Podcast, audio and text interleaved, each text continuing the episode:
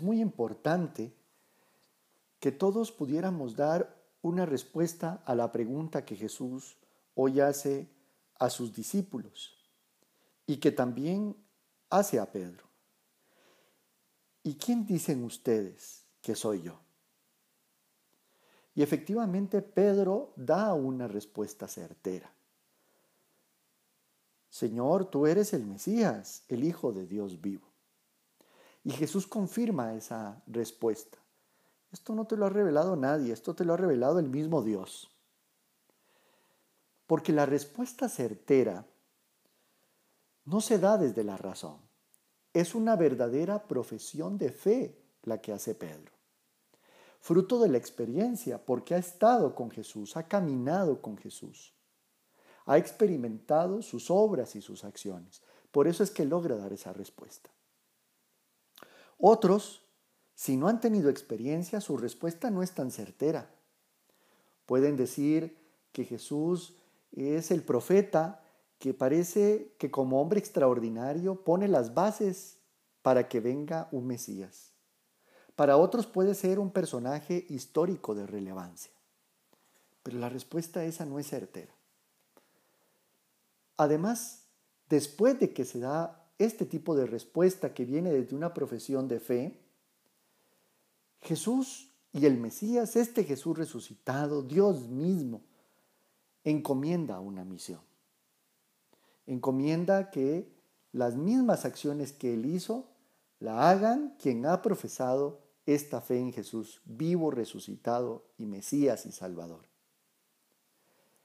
Claro, esto también refleja eh, una frase, un texto muy interesante porque dice todo lo que ates en la tierra quedará atado en el cielo y todo lo que desates en la tierra quedará desatado en el cielo.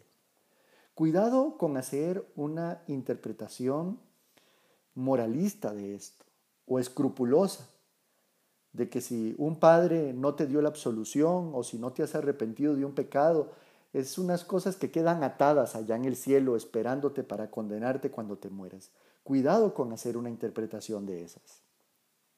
En realidad es que cuando la respuesta ha sido dada de manera certera, hacemos acciones cuando se nos encomienda la misión en coherencia con el reino de Dios, en coherencia con las palabras del Evangelio. Por eso es tan importante. Además, porque si realmente hacemos lo que Jesús hizo, respondemos con la segunda lectura que hemos escuchado de Pablo a los romanos el día de hoy. Pues es que todo proviene de Dios, todo ha sido hecho por Él y todo está orientado hacia Él. ¿Qué quiere decir esto?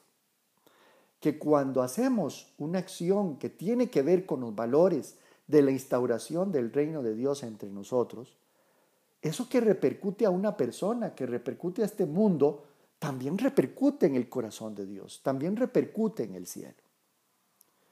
Hoy hemos escuchado un texto del profeta Isaías en la primera lectura que algunos dicen que es de donde proviene originalmente estas palabras eh, de Jesús a Pedro.